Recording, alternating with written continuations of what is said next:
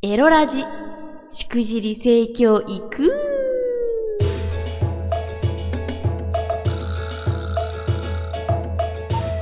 おいでナンシーバーチャルオイランの夕霧でございます。この配信は夕霧 pixivFANBOX 支援者の皆様と YouTube フロミー公式チャンネルにて投げ銭をしてくださった皆様の提供でお送りいたします。えー今日はですねキスや際どい切り抜きを集めてた話しようと思います。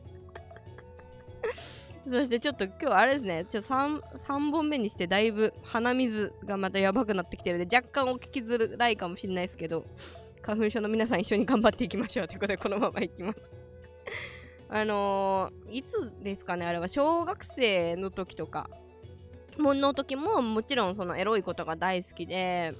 でわっちはリボンっ子だったんですよ。漫画ね少女漫画。でそのリボンの中のキスシーンとかちょっとお乳見えてる？みたいな。ページをめっちゃ切り抜いてクリアファイルに入れてしまうっていうのをやってて。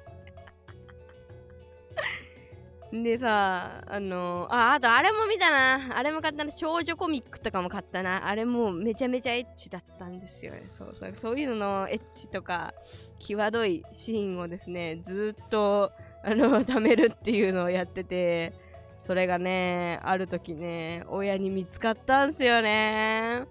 ただなんだろう、あの、本当に気まずすぎる経験って、忘れんのかな？人って。あんまり覚えてないんだよね、その時のこと。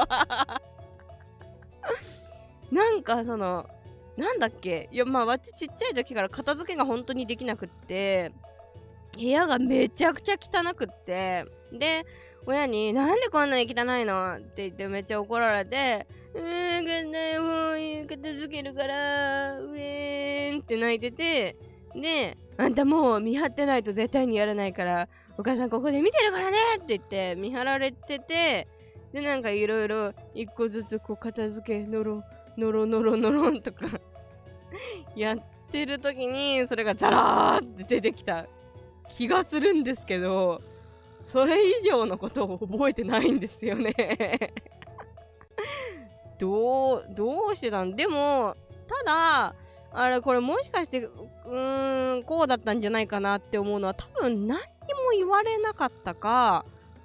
うんみなんかうん見ないふりされたとかなんじゃないかなって。多分そのさっきちらっと話したその少女コミックっていうねもう完全にエロいエロエロいページしかないみたいな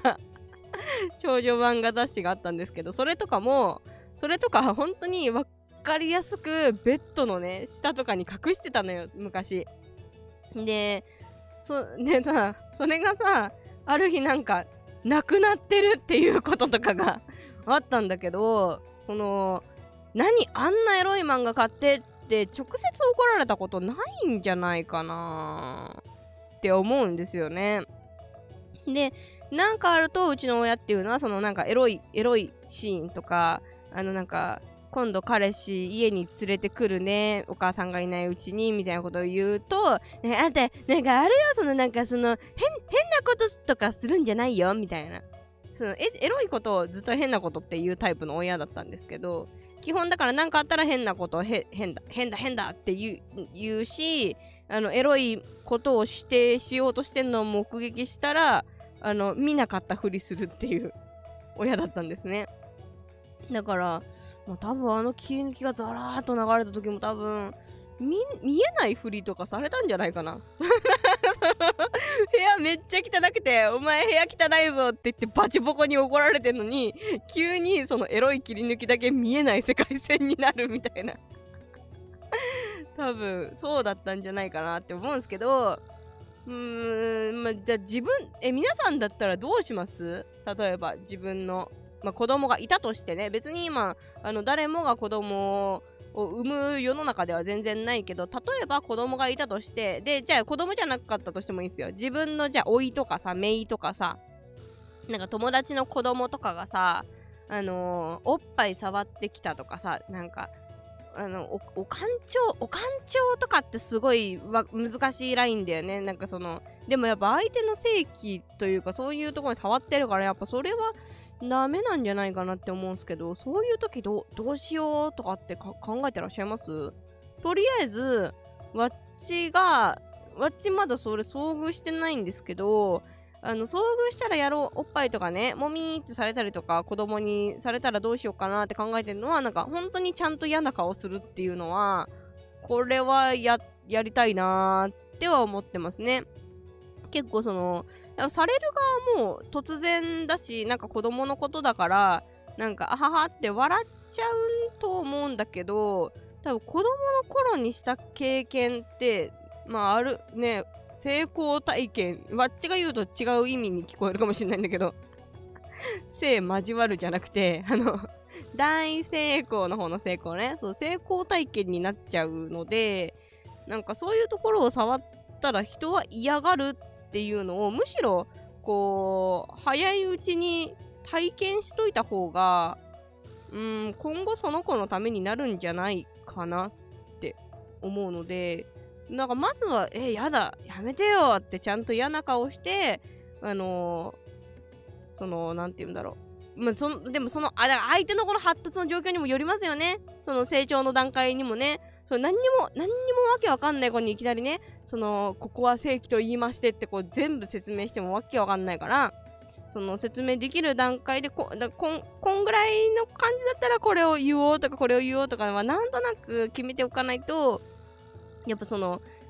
まあ、良くも悪くもそんな毎日のようにあることじゃないんでね多分ちっちゃい子に父揉まれるとかお勘定されるとかってそんなに毎日あることじゃないと思うんでそんな慣れ慣れてもそんなにいかないとは思いますからやっぱある程度の気持ちの準備とかねっていうのは必要なんじゃないかなと思いました。まあ本当にありがたいことに、あの、今週月曜日の配信かなでも言ったように、夕霧のチャンネルすごい60代以上の方とか、あの、30代、40代の方とかもたくさん視聴してくださっていますので、